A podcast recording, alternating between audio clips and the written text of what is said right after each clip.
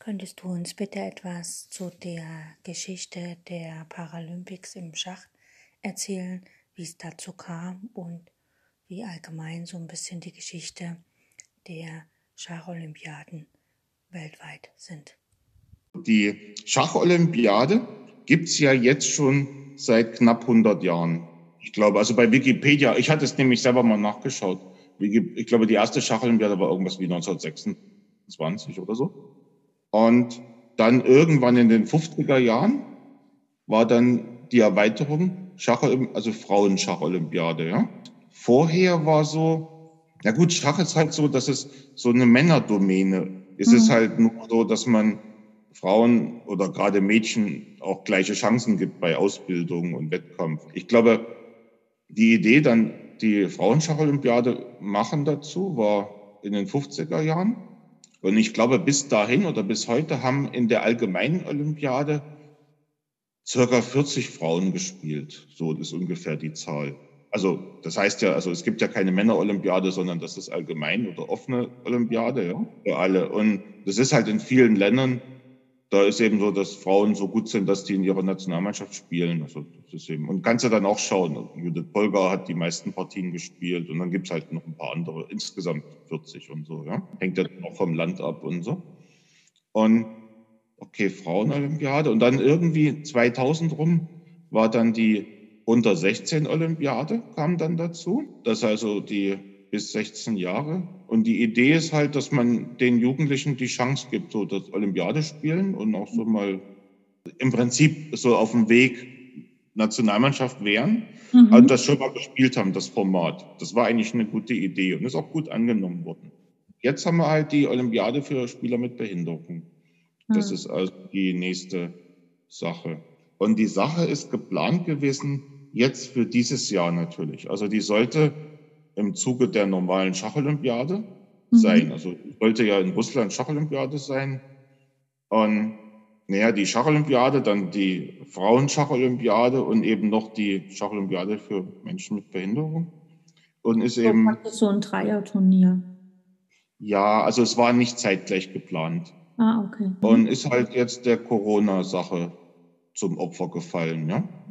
Und Olympiade heißt dann, das sind auch wieder offene Mannschaften, also für alle Formen von Behinderung, also äh, ja. behindert oder sehbehindert. Im Prinzip für alle, also die Voraussetzung oder die Sache ist eben, alle, die jetzt eine Behinderung haben, die, die irgendwie amtlich zertifiziert ist. Ja? Im Prinzip die Idee wie in Dresden halt auch, Schach irgendwie diese, diesen paralympischen Gedanken hm. in, in Schach zu bringen. Hm. Also wie in Dresden bei der ersten WM. Ja, genau. In, wie in Dresden bei der WM und so. Es ist ja überall jetzt äh, dadurch, dass jede Mannschaft muss eben eine Frau spielen. Das teilweise jetzt war gesucht. Weißt du, es ist ja auch so, dass für die neue Generation, jetzt ist ja Inklusion, ist ja eine neue Sache. Das heißt, viele äh, Jugendliche gehen jetzt ganz anders damit um. Also das ist auch so, so eine Veränderung in der Zeit, ja. Früher war, ging es eher drum um alte Menschen, ja. Jetzt aber sprechen wir auch hauptsächlich auch viele, ja, auch Kinder an, aber hauptsächlich auch Jugendliche und so, ja. Also mein Eindruck ist, dass es gut angenommen wird. Wie fühlst ja. du dich denn als Organisator? Ja, weißt du, das ist ja, okay, ma, mache ich ja schon lang. Ich mhm. meine, das in Dresden, das erste Turnier war 2011. War im Prinzip auch so der Anfang davon, also die Idee, dass man das machen kann. Mhm. Und damals, nach der Schacholympiade 2008, kam ja diese Sache. Warum mhm. gibt es im Schach keine Paralympiade? Weil mhm. in jeder anderen Sportart gibt es ja nach den Olympischen Spielen. Dann haben wir da noch rumgeredet und naja, und dann gemacht, wie du sagst, ja. Mhm. Dann reden, nichts machen, ja. Ja, machen muss man, genau. Machen. Und dann haben wir angefangen 2009. Naja, anfangen, wer macht's, Kontakte, wen laden wir ein und so, ja. Naja, und 2011 war dann das erste Turnier. Und und dann haben wir das gemacht 2011, 2013, 2015, 17, 18. Hm. Und dieses Jahr wollten wir es machen. Hm. Haben wir aber das, waren immer, das waren immer Weltmeisterschaften, ne? immer genau. Einzel und Mannschaft. Ja, genau. Wir hm. haben, haben dann, also das war Einzelmeisterschaften immer und 2018 war dann das erste Mal Mannschaftsweltmeisterschaft. Da haben wir gedacht, die Leute kommen auch als Mannschaft. Und war auch so angenommen. Mhm. Und, und habt so? ihr da auch schon gemacht, dass da eine Frau mitspielen muss in der Mannschaft? Nee, da noch nicht. Mhm. Da waren aber ein paar Frauen dabei. Mhm. Also, aber also da es gibt ja noch nicht die Idee, dass er sagt, okay, wir wollen, dass in jeder Mannschaft eine Frau spielt. Ja, das ist jetzt neu. Wir haben dann irgendwann gesagt, wir müssen das pushen. Also, mhm. also das ist halt an irgendeiner Stelle, denkst du, dass sich das selber ausgleicht? Aber wissen wir irgendwie im Schach und anderen Sachen, wissen wir, das gleicht sich nicht aus, wenn man es nicht pusht. Ja? Es ist ja auch nicht so eine große Sache. Ich meine, das sind Vierermannschaften, ja. Und von den Vieren soll eine Frau sein. Das ist doch jetzt nicht. Also es kam auch keine, keine Kritik an der Sache. Es kam eher die Sache, dass es tatsächlich Mannschaften gibt, die haben nur Männer. Und da sag ich oder andere sagen auch immer so, naja, sucht halt mal, findet sich schon. Mhm. Und manchmal muss man eben auch auf Leute zugehen, ja. Wie mhm. immer im Leben, ja. Und ja, es ist ja meistens, dass irgendein Schachspieler kennt ja auch Frauen und viele kennen ja auch schachspielende Menschen, die jetzt nicht in einem Verein unbedingt spielen, ne? sondern hm. die vielleicht so Schach ja. spielen und wo man dann sagt, na Mensch, komm, hier, da gibt es eine Möglichkeit, mal an einem Turnier teilzunehmen und na, na, na. Und dann No, genau. Wenn man jetzt in den Schachclub geht oder so, da mhm. findest du halt nur die, die immer dorthin gehen. Und das ist dann oft eine Gruppe, die ist dann über Jahrzehnte die gleiche. Mhm. Deshalb ist auch so mal was Neues, weißt du? Und dann fängt sie an, genau wie du da gesagt hast, du gehst an die Schule, gibst mhm. Schachunterricht. Jetzt hast du Kinder und das sind alles neue. Mhm. Und davon bleiben vielleicht welche im Schach und so, ja. Und wie sich da die Struktur, also wie die Struktur ist, wie viele Mädels, wie viele Jungs und so weiter, das ist erstmal nicht klar, weil mhm. Schach, ist, ist, Schach ist einfach für alle gleich. Also mhm. es ist halt nur äh, gesellschaftlich gemacht, wie dann Angebote sind, ja. Kommen denn die Leute da mit dem Online-Schach zurecht? Also eine wichtige Sache ist, die wir jetzt anbieten, dass Leute, die jetzt aufgrund ihrer Behinderung Züge nicht selber eingeben können, mhm. ja, am Computer oder mit der Maus nicht können oder so, die äh, haben natürlich wie im normalen Turnier auch ein Recht auf Assistenz, ja. Mhm. So, und also jeder darf zu Hause Assistenten benutzen. Und wer keinen Assistent hat, dem bieten wir Online-Assistenz an. Nochmal zurück. Äh, während dieser Sache, also die Leute locken sich ein auf dem Schachserver, welchen mhm. auch immer, ja? mhm. also was es immer gibt, Chess.com, Chessbase und sonst was, ja, Chess-Tempo, mhm. sonst wo. Und außerdem machen sie ein Zoom-Gespräch auf. Mhm. Also genau das, was wir jetzt machen, Zoom. Mhm. Nur, dass das dann eben so 50 Leute gleichzeitig sind. Der Schiedsrichter muss beim Zoom-Meeting dann 50 Leute beobachten. Ja, genau. Und ein Schiedsrichter sitzt mit dabei. Mhm. Und also es fällt wesentlich schwer, schwerer zu betrügen, mhm. wenn man im Zoom-Meeting ist. Mhm. Weil man sieht sich ja, weißt du, guckt der Spieler auf den Computer oder woanders hin, ja. Mhm. Weißt du, also so, also jetzt redet man nicht von den einfachen Sachen, ist noch jemand im Raum oder so, sondern richtig so, wo guckt man hin, ja, was macht man, was sind für Bewegungen und da mhm. haben sich auch Leute so drauf spezialisiert inzwischen, die haben so ein Gefühl dafür, mhm. ob jemand. Und also die müssen das Zoom-Meeting anmachen und das ist so unser Versuch eben Cheating, Cheating irgendwie zu vermeiden. Die blinden Spieler oder so oder die Spieler jetzt, die eben nicht selber am Computer arbeiten können, die müssen auch das Zoom-Meeting anmachen mhm. und können dann auf ihrem äh, blinden Schachbrett spielen. Ah, okay. Das wird dann quasi und, gefilmt und einer diktiert dann oder was? Der, der gibt es dann ein. Ja, ja, genau. Und die andere Person, die steht jetzt nur so äh, mit Stimme in Kontakt und sieht aber auch das Schachbrett idealerweise und gibt das dann ein bei sich am Rechner. Ja, das ist ja cool. Also das war so, dass wir also anbieten können, dass also alle mitspielen können, ja, weil mhm. diese Online-Assistenz ist tatsächlich jetzt für alle, also für, es gibt immer dann irgendeinen Fall, wo es ganz schwer wird. Mhm. Aber unser Anspruch ist erstmal, alle, dass alle spielen können, ja. Mhm. Aber so. eine Bedenkzeit von 25 Minuten ist dann für so eine, ja, eine Assistenz schon sehr knapp dann. Knapp, ja. Also da ist es jetzt so, da will ich mich nicht einmischen in die Schiedsrichtersachen. Schiedsrichter können natürlich für Assistenz extra Zeit geben. Ah, okay. Also aber das früher, wo dir Zeit abgezogen wird, wenn du Assistenz hattest beim ja, ja, ja, na, das ist gut, das, das, das haben wir geschafft, das wegzukriegen. Ja. Also das ist richtig gut. Ja. Und okay, wie jetzt die Schiedsrichter entscheiden, äh, weiß ich nicht. Ich habe denen auch gesagt, das ist eine Schiedsrichterentscheidung, das müsst ihr machen. Und wir werden dann aber nach dem Turnier viel gelernt haben dazu, mhm. ja. Mhm. Das ist auch klar, ja. Mhm. Und dann, dann nach dem Turnier, naja, nach dem Turnier können wir dann Regeln anpassen. Mhm. Äh, jetzt vor dem Turnier ist, wissen wir halt nicht. Es ist das erste Turnier, das heißt, es gibt wenig so festgeschriebene Sachen, ja. Mhm. Wir machen das halt jetzt einfach mal. Wie du gesagt hast, man muss es tun, ja. Mhm. Wir könnten jetzt auch irgendwie versuchen, fünf Jahre an Regeln zu arbeiten. ja. Wer hilft dir denn dabei? Was ist denn so dein Organisationsteam? Ja, wir haben, also inzwischen ist die Sache bei der FIDE eine Kommission. Also mhm. früher war ich ja nur alleine oder so als Beauftragter für Behinderte und jetzt sind wir eine Kommission für behinderte Schauspieler. Und da haben wir aus vielen Ländern Leute, die das unterstützen. Ja, wir machen das natürlich alle auch vom Internet. Also ich habe jetzt viele von diesen Zoom-Gesprächen, äh, mhm. ja. Und dann teilen wir die Arbeit auf, wer ist verantwortlich für, für welchen Teil, ja. Ich würde mal sagen, so ungefähr zehn Leute sind in dem engeren Team, ja. Man findet das ja, wir haben ja die Internetseite, also dis.fide.com. Unser Team ist ja auch dort. Weißt du, das mhm. ist ja, ist ja beschrieben, wer da dabei ist, wer das macht und so, ja. Das ist auch schön. Also wenn man auf die FIDE-Seite geht, fide.com und dann ganz nach unten scrollt, da ist der direkte Link zu den Kommissionen. Das heißt, man kommt auch, wenn man die, die Adresse nicht weiß, kommt man schnell zu diesen Informationen.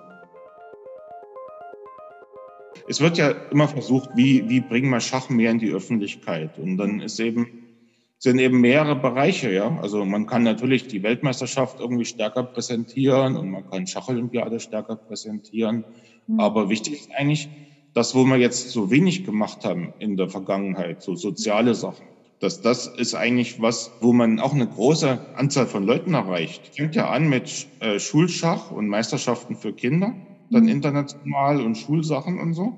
Mhm. Und dann hat sich gezeigt, dass man mit der Sache nicht nur viele Kinder zum Schach bringt, sondern ein großes Publikum erreicht, weil natürlich Eltern und so weiter das dann verfolgen. Ja? Bei uns jetzt, das ist im sozialen Bereich. Und da denke ich auch, dass das eine neue, völlig neue Zielgruppe anspricht. Ja? Mhm. Also wenn man Schach irgendwie näher bekannter machen will und vergrößern will und unsere Schachfamilie größer machen will, ja, dann ist, ist so ein Bereich, ja, Neuland. Also das ist halt, man findet einfach viele neue Leute, die dann mit Schach kommen oder auch sagen, Schach ist super, ja. Ich habe ja so mal ein bisschen geguckt, wie so die äh, Teilnehmer so sich aufgebaut haben, ne? was für Mannschaften mitspielen bei der äh, Olympiade jetzt, ne? kann man ja schon sehen. Der Anmeldeschluss war ja am 20. Ne? Ja, gestern. Genau. Jetzt haben wir es aber, wir haben es verlängert eine Woche. Ach so, okay. Ist noch nicht die endgültige Liste, ne? Wir rechnen mit circa, also jetzt sind glaube ich 35 oder so und wir rechnen mit 50, 55 Mannschaften. Und Was ich zum Beispiel sehr erstaunlich finde, das Mali, ne, hat sich mhm. angemeldet. Die haben vier Stammspieler gemeldet und sind aber in ihrem Land auf dieser Liste, wer überhaupt spielen dürfte, theoretisch, sind es ja nur fünf gemeldete Spieler. Also das finde ich eigentlich großartig, ne, dass so kleine Nationen halt dann auch mit dabei sind. Ja, olympische Gedanken und da versuchen wir auch. Also ich versuche sehr viel, so viele Länder.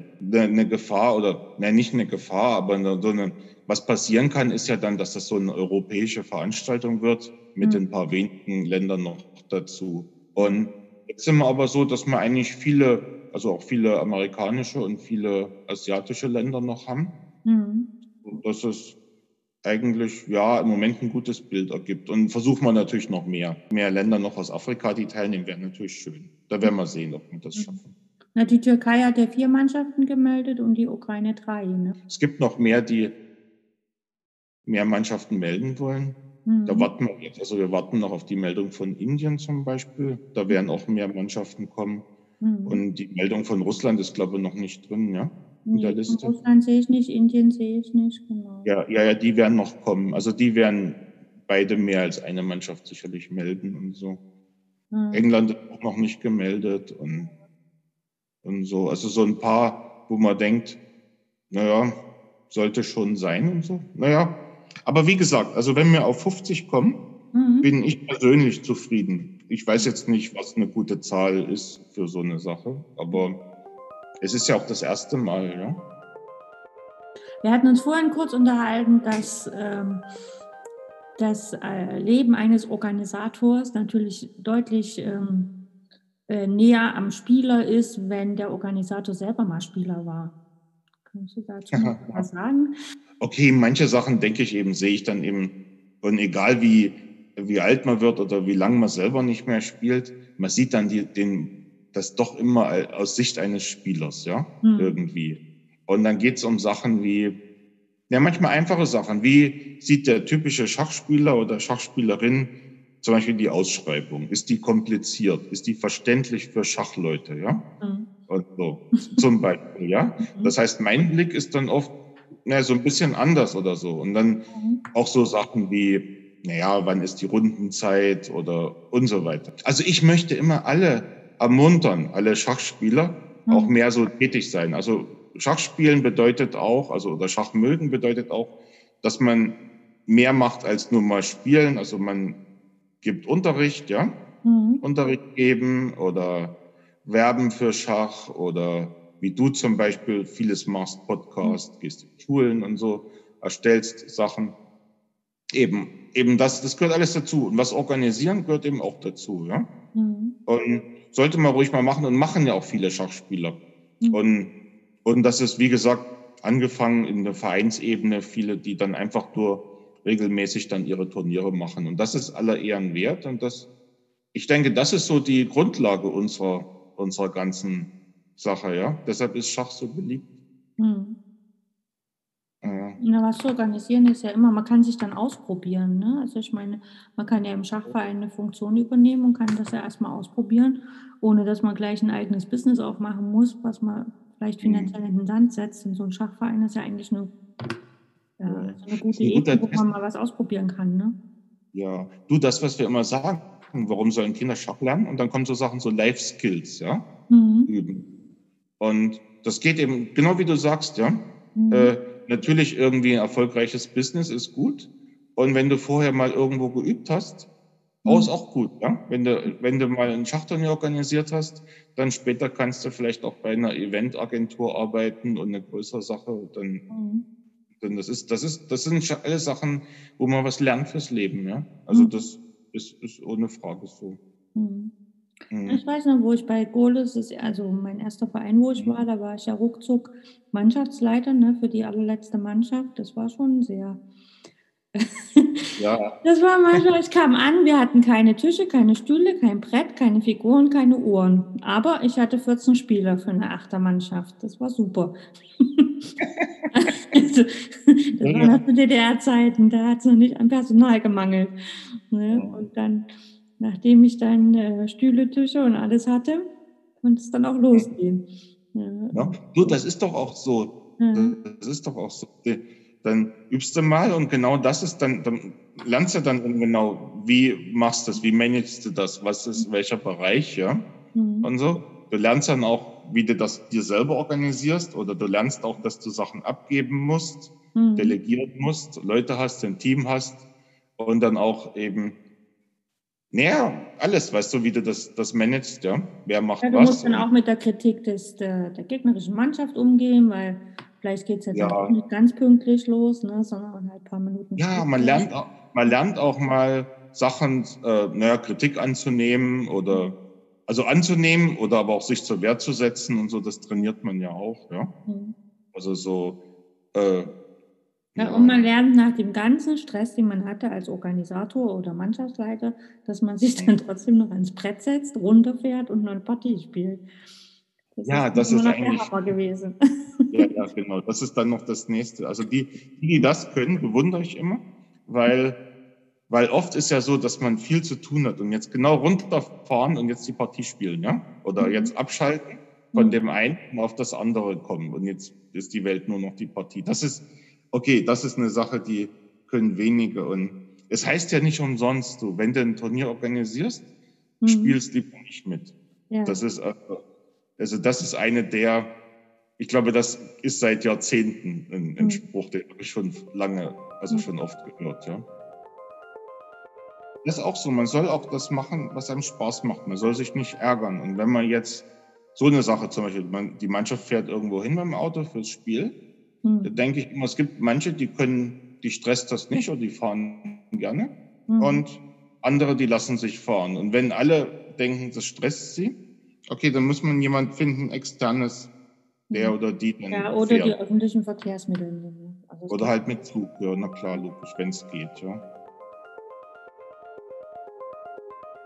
Was war denn so dein größtes, dein, deine größte Lernerfahrung aus den ganzen organisatorischen Dingen jetzt für all die Turniere? Was war so dein, ja, dein, dein größtes Learning?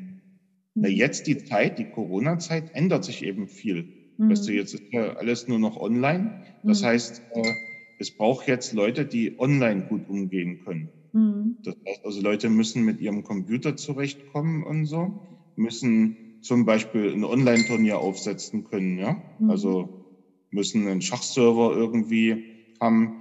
Äh, viele Schachserver, die jetzt, also man kann ja ein Turnier ausrichten, mhm. aber dann muss man im Prinzip beherrschen, wie man einen Raum hat und ein Turnier macht und so weiter. Weißt du, das sind Sachen, die waren ja früher nicht dabei, ja. Anstelle dessen kommen eben andere Sachen jetzt automatisch, mhm. wie was weiß ich, Auslosung oder Spielmaterial brauchen wir dann natürlich nicht. Das ist, fällt weg. Das mhm. heißt, das ändert sich total. Also die viele Sachen, die jetzt auch noch so waren, Schiedsrichterausbildung, die mhm. sind praktisch von der Vor-Corona-Zeit. Also das mhm. wird sich jetzt total verändern. Ja, jetzt wird wird äh, Neues kommen und man sieht im Prinzip schon, dass Organisatoren oder auch Schiedsrichter und so äh, so eine Art so Generationswechsel haben, dass viele mhm. junge Leute jetzt das machen. Also unser Plan ist, also die Olympiade für Spieler mit Behinderung war ja geplant jetzt für Juli diesen Jahres. Jetzt ist sie um ein Jahr verschoben. So. Die offline. ja, offline. Also richtig soll, das soll in Russland stattfinden. Naja, wir können ja nur vom Besten ausgehen, dass es also Corona im Griff ist und dass wir mhm. das nächstes Jahr Juli machen können. Hm, aber machst du dann die online weiter oder sagst du ja, und entweder oder? Du, mein Tipp ist, dass diese ganzen Schachveranstaltungen online bleiben. Das ist mein Tipp. Mhm. Und ich glaube auch, dass das so ist. Also wenn wir zum Beispiel so eine Sache schaffen, dass wir die am Brett die Olympiade machen, die ist ja dann alle zwei Jahre. Dass mhm. wir vielleicht die andere Sache dann in den anderen Jahren auch alle zwei Jahre machen. Ja, vielleicht. Also, das wäre ja cool, ne? weil ich meine, das ja, ja. Leute, im Grunde ist ja immer so die Frage gewesen, wie holt man Leute in den Schachverein und im Grunde ja. jetzt die ganze Zeit, äh, zeigt ja, dass dann die Leute, die online bisher Schach gespielt haben, zeigt ja, dass dann Schach im Verein auch ein Leben hat, ne? auch online. Deswegen. Ja, ja, na klar. Du, ich glaube, no? ich glaube eigentlich, dass viele Sachen, die jetzt so gekommen sind, Online-Sachen, also was wir jetzt zum Beispiel machen, Zoom, Zoom-Gespräch, mhm. das wird natürlich bleiben, ja. Mhm. Ich glaube auch in Zukunft oder so wird man öfters dann über Zoom reden, mhm. weil es ist irgendwie komfortabel, weißt du, man sieht sich, man, es ist viel besser, ja. Also die alte, das alte Telefon hier mit, der, mit dem Festnetz, ja, mhm. ist dann irgendwann ausgespielt. Denkst du denn, dass Nationen, also wie jetzt zum Beispiel die Türkei, die haben ja relativ starkes Internet oder die ganzen Asiaten, dass die dann in solchen Online-Turnieren ein bisschen besser aufgestellt sind, weil sie daran mehr gewöhnt sind? Glaube ich, ja. Kennst du ja doch. Hm. So von den asiatischen Ländern, weißt du, die, die haben irgendwie ja, früher Leute gewöhnt ans Internet. Bei mhm. uns geht das so schleppend, ja. Mhm. Und dann ist ja immer klar, in irgendeinem Moment fängst du an und hast in Schulen Internet. Kinder wachsen damit auf. Du bietest Inhalte an für in Schulen, ja. Mhm. Du kannst recht auch mal sagen, wir machen heute mal, bleiben alle zu Hause und alle locken sich ein. Heute machen wir mal Unterricht hier online, ja. Mhm. So. Und da waren viele andere Länder schneller als wir. Mhm. Und naja, und wenn diese Kinder dann Jugendliche sind und erwachsen, dann sind die natürlich besser in diesen Sachen. Das ist ganz klar, ja. Ja, weißt du, die Turniere ist doch auch, man trifft Leute. Weißt mhm. du, du mhm. hast soziale Kontakte, man trifft sich, ja man hängt danach noch zusammen rum, irgendwie man unterhält sich und so, ja. Ja, aber so ist es doch, gell? Ja. Weißt du, so, mhm. Man geht dann noch, ja, na klar, man geht dann auch in eine Kneipe noch und so nach, nach dem Spiel. Das gehört doch alles dazu, ja. Mhm.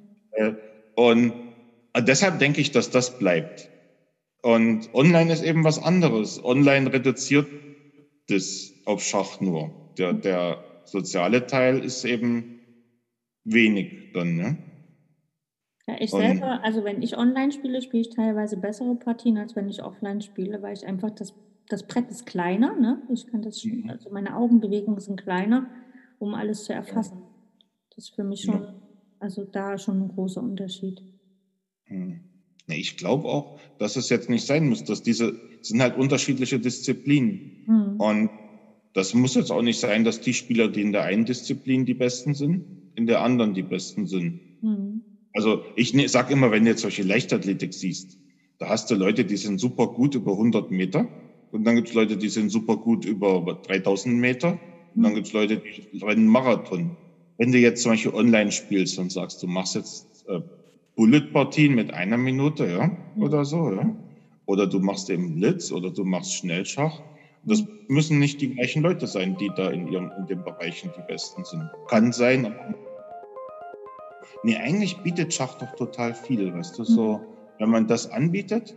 Und das ist jetzt neu, so im Online-Schach kann das ja jeder machen, wie er möchte. Und mhm. die, naja, weißt du, im Verein ist es eben nicht so leicht, aber dann die Kinder gesagt, spielt jetzt nicht Tandem und irgendwas. Und ich kann mich erinnern, als ich klein war, der Schachtrainer, der hat Tandem gehasst. Und zwar, weil dann immer die Spielfigurensätze durcheinander kamen. Was natürlich die Kinder dann nie wieder aufgeräumt haben, sondern dann war immer alles durcheinander. Ja? Und, und deshalb war dann Tandem verboten. So. Ach so, nur wegen den Spielfiguren. Naja, das hat den, ja, weil das nervig war. Dann kamen dann später die Erwachsenen und dann in dem, da fehlt ein Springer und da ist eine Dame zu viel und so, ja, wieder Tandem gespielt und so. Naja. Und ja, bei mir muss am Ende der Stunde müssen die Kinder immer wieder die Grundstellung hinstellen ne? und dadurch wird alleine wieder aufgeräumt. Ja. Und die das machen das sehr gerne, weil ich lasse die Figuren hinlegen. Die liegen in der Mitte vom Schachbrett und dann machen die Kinder neben ihre Hände auf dem Rücken und dann mache ich auf die Plätze fertig los und dann müssen die um die Wette quasi alle Figuren wieder schön in die Grundstellung stellen. Und mhm. wer erst fertig ist, kriegt halt irgendwie einen kleinen Snack. Und dann machen die das natürlich sehr gerne, weil sie wollen ja den Snack haben. Ne? Und ja, das ist von alleine aufgeräumt. Also ich bin da intelligenter als dein Trainer. Ja, nee, das ist geschickt. Mhm. Ja, also dann wieder die Grundstellung aufbauen lassen und so. Das, übrigens, das ist eine Sache, auf die sollte man mit, wenn man mit Kindern arbeitet, immer gleich drängen, wenn nach, wenn die die gespielt haben, nach der Partie wieder aufbauen. Mhm. Weißt du, nicht irgendwie liegen lassen und so, sondern schön aufbauen, ja? Und Damit das voller Emotionen wegrennen und alles umschmeißen. Ja, na klar, erst alle Figuren vom Tisch fegen, dann losplanen und wegrennen. naja, wie gesagt, mit ja. Schach lernt man nicht nur Schach, sondern halt auch äh, soziale. Äh, naja. Ja, soziale Normen. Also ich denke immer so, Schach ist ja auch sehr emotional und dann geht's eben mal so. Aber man lernt das, weißt du? Das mhm. ist also, das ist mit der Zeit muss man dann erwachsen werden und muss das lernen. Mhm. Mhm. Manche brauchen eben ein bisschen länger als andere dafür, mhm. aber das ist schon okay. Mhm. Nochmal zu deinem Turnier, zu der, zu deinem Turnier, also zu der von dir organisierten Schacholympiade für Menschen mit Behinderung. Äh, was war denn da so deine größte Befürchtung? Was waren so deine größten Ängste? Ja. Naja, also die, die Sache, das zu machen, habe ich ja oder haben wir schon länger, weißt du. Und dann ist halt immer so, wie macht man es, wie fängt man es an? Naja, bei der FIDE ist halt die neue Administration ist halt viel aktiver. Die wollen mehr machen. Mhm. Und dann war die Sache, was könnt ihr machen? Und so. Und naja, gut, dann haben wir gesagt, wir machen das. Und gut, dann ist eben die erste Befürchtung ist, wie viele Länder kommen da überhaupt? Schreibt ein Turnier aus und dann meldet sich niemand an. Oder mhm. du stehst mit drei Teilnehmern da oder weißt du ja auch, ja. Also das ist klassische Befürchtung von einem Veranstalter. Das heißt, da haben wir im Vorfeld natürlich viele äh, Länder angeschrieben und wir wissen auch, in welchen Ländern Programme sind, wo es gibt auch Länder, wo nationale Meisterschaften sind, ja, mhm. und so, so dass man erstmal weiß, eine gewisse Anzahl von Ländern nimmt teil. Mhm. Und naja, und wenn man ein paar hat, die teilnehmen, dann kann man das schon anfangen und dann nehmen auch noch ein paar andere teil, so wie man es jetzt sieht. Also mhm. ich bin wenn ich, wenn wir das sehen, wenn wir 50 Mannschaften haben, das finde ich großartig für die erst, fürs erste Mal, mhm. weil danach kommt natürlich Presse drüber und andere werden dann sehen, dass sie das auch haben. Mhm. So, also, okay, das, ja, zu wenig Teilnehmer war meine größte Befürchtung. Was immer noch ist, ist natürlich, dass wir nicht irgendwas haben mit dem Internet.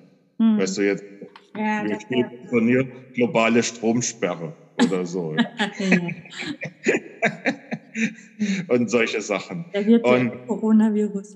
Bumm. Ja, genau. Ja, genau. Irgendein weltweiter äh, äh, Computervirus legt alles lahm. Mhm. Oder irgend sowas. Das ist natürlich Sachen, da haben wir keinen Einfluss drauf. Wir wollen halt versuchen, dass das so gut wie möglich ist. Und die Schacholympiade ist ohne Preise. Aha, so. Okay. Das ist auch bei der normalen Schacholympiade so.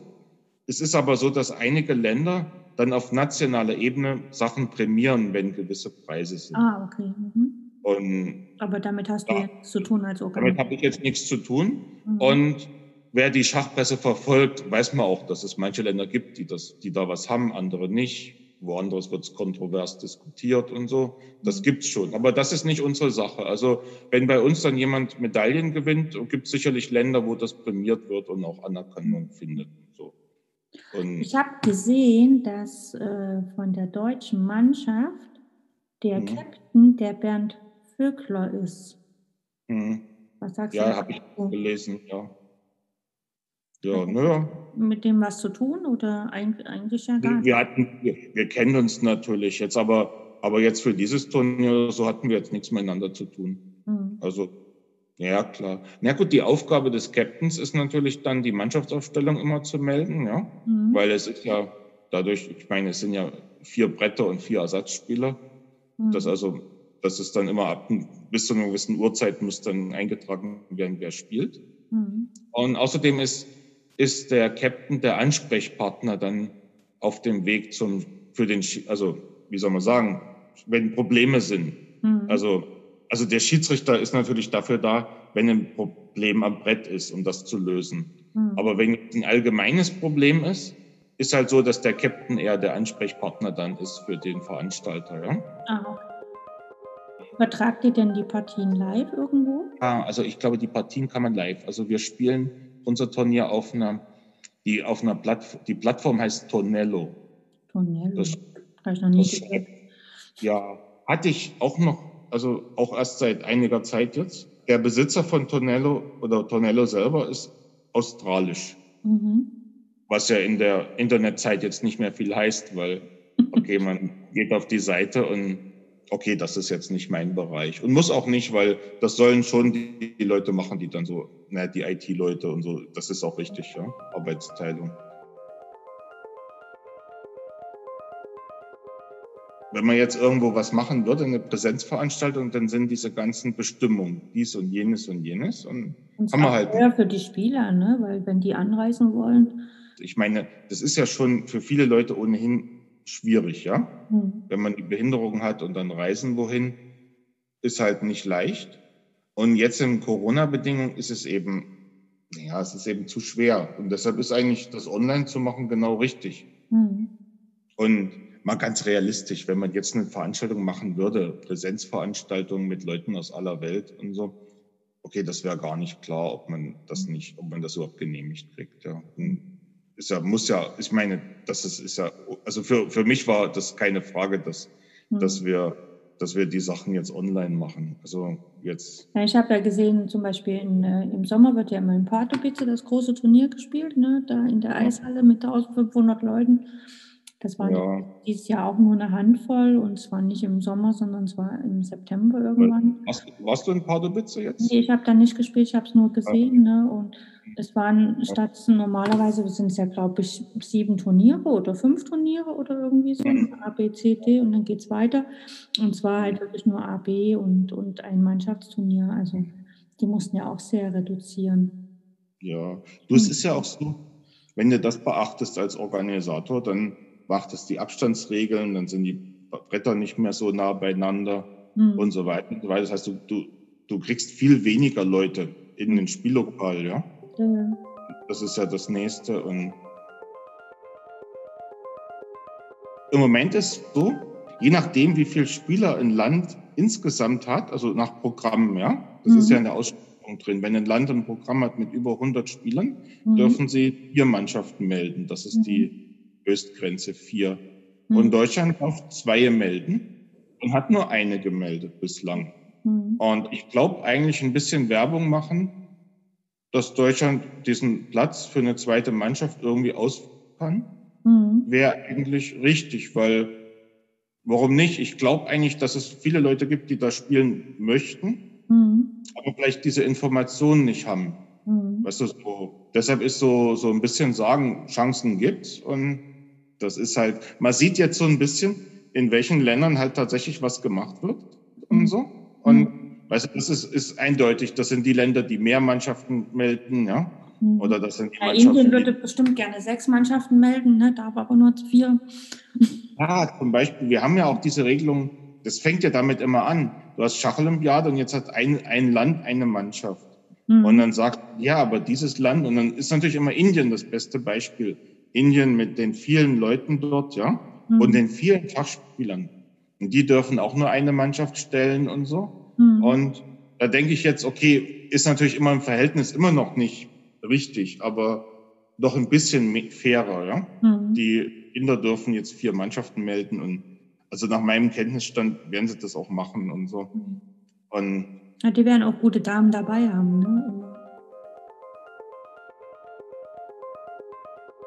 Finde ich echt total großartig, ne? dass ihr halt wirklich sagt, okay, es muss beim Spielen in der Mannschaft mindestens eine Frau mitspielen. Ja, Ne? Nicht nur ja. eine Stammaufstellung und dann können alle Ersatzspieler Männer sein und dann irgendwann gehen die Damen wieder unter, sondern dass ja. eine dabei sein muss. Das finde ich echt großartig.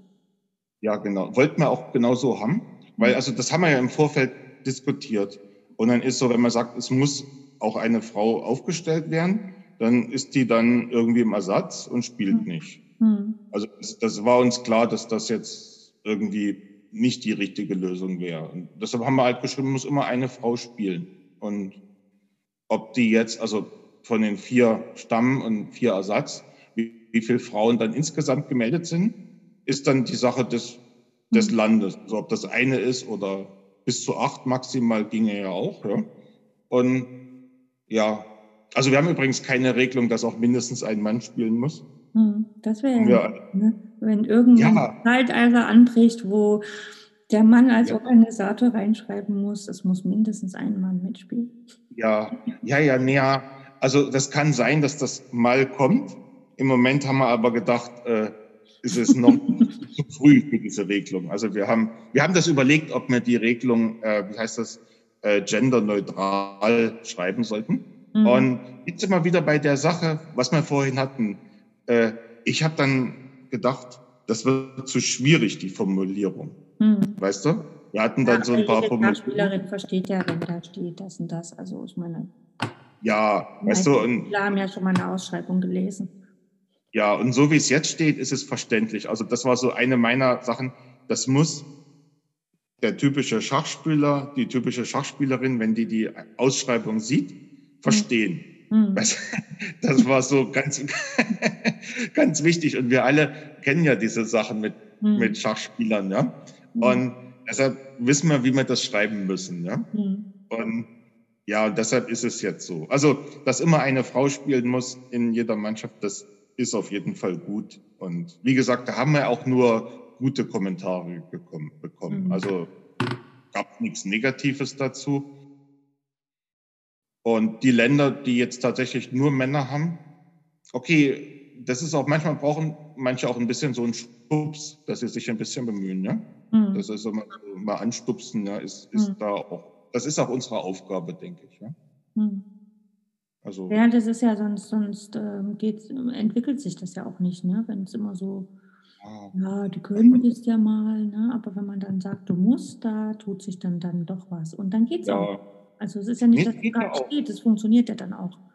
Nee, nee, wir haben auch Länder, die haben geschrieben, wir haben keine, wir haben keine Frau und irgendwas. Und dann, nachdem die E-Mails dreimal hin und her sind, hatten die dann doch jemand. Hm. Also das, das ja, gab es auch. Und dann ist so ein bisschen so, so eine Hartnäckigkeit eben. Mhm. Und Man kann eigentlich nur hoffen, dass der Deutsche Schachbund zum Beispiel hinguckt oder Bundesliga, ja. Schachbundesliga ne, in Deutschland hinguckt und sagt, okay, das übernehmen wir jetzt auch und sagen, okay, in jeder Runde soll mindestens ja. eine Frau spielen in den normalen. Äh, ja, ich glaube eigentlich, diese Regelung ist besser, weil Schach ist ja für alle gleich, habe ich ja schon mal gesagt. Also aus meiner Sicht ist Schach für alle gleich. Mhm. Das heißt also, jetzt zu sagen, äh, wir machen extra einen Frauenwettbewerb, mhm. das ist halt eine Sache von irgendwie dem letzten Jahrhundert. Ja? Mhm. Äh, jetzt ist es eher so, wir sollten sehen, dass wir, naja, beides eben, Mädchen die gleiche Chancen geben. Das heißt, Ausbildung ist es eigentlich, ja, gleicher Zugang zur Ausbildung und Zugang zu Möglichkeiten wie Wettkampf. Naja, und dann später auch an der anderen Stelle gleichzeitig ein bisschen Druck machen, näher, ne, stellt die auch auf und gibt denen auch eine Chance. Ja? Mhm. So. Und naja, das ist natürlich eine Sache, die wird sich Jahre und wahrscheinlich eher Jahrzehnte noch ziehen, ja, wenn man jetzt immer mit statistisch oder so das angeht. Aber, aber natürlich, das war ja in anderen Bereichen auch, ja. Mhm. Ich meine, noch vor 100 Jahren war äh, Bildung an Schulen und Universitäten getrennt, ja. Mhm. Weißt du, so, da haben Frauen in einem anderen Gymnasium gelernt als Männer oder Jungs und Mädels getrennt, ja. Mhm. Das ist 100 Jahre her oder, oder ein bisschen mehr als 100 Jahre, ja. Mhm. Und das braucht seine Zeit. Also das, und, aber im Schach machen wir das jetzt. Also das mhm. ist klar, dass das jetzt irgendwie kommt.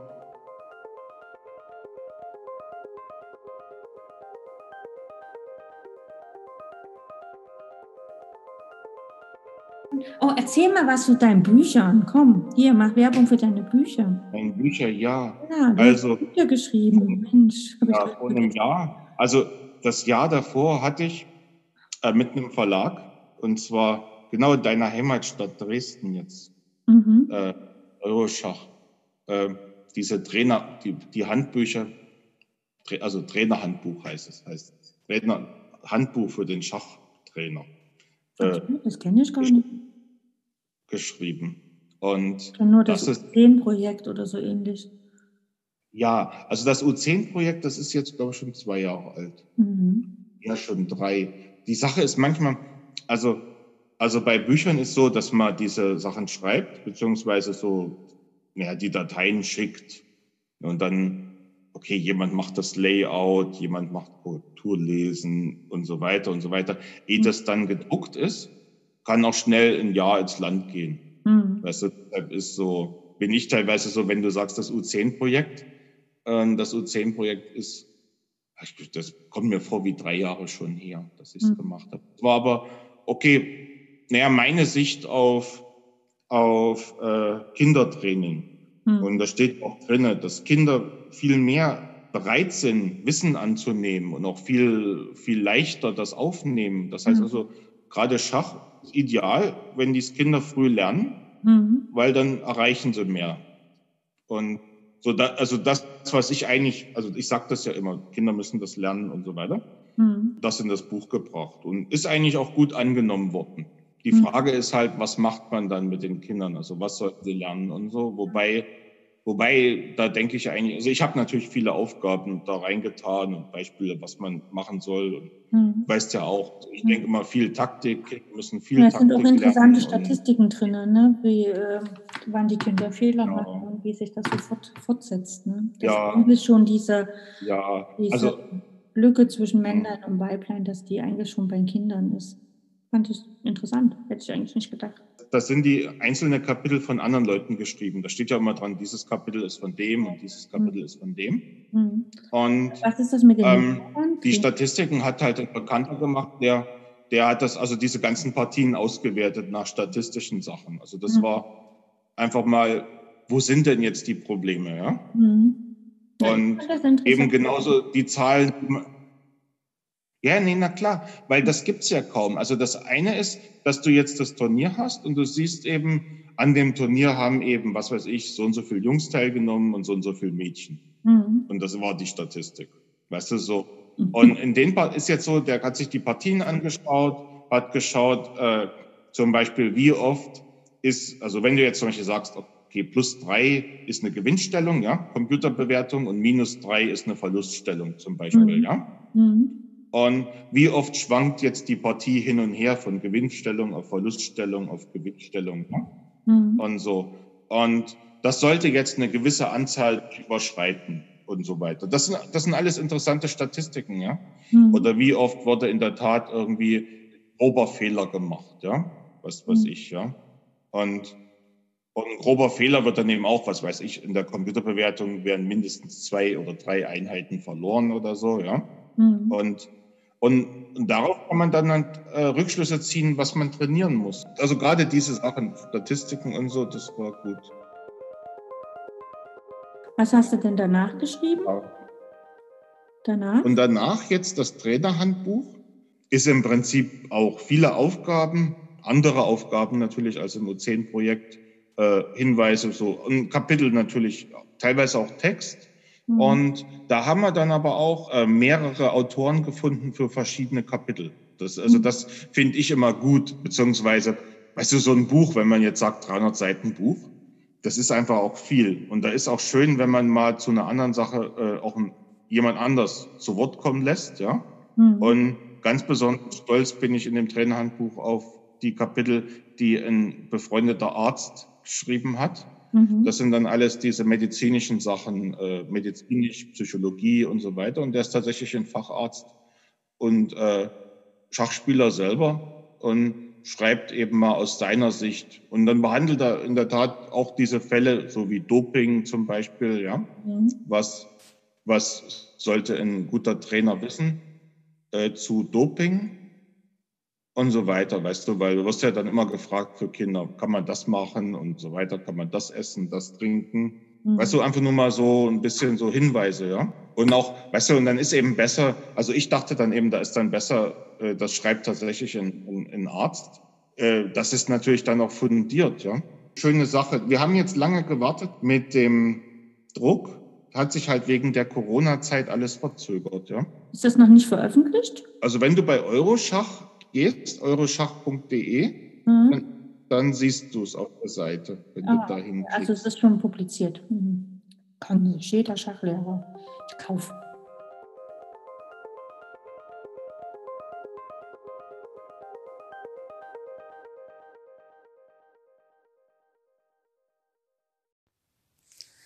Ich möchte euch ganz herzlich danken fürs Zuhören von der heutigen Podcast-Sendung, dem Schachtalk am Donnerstag.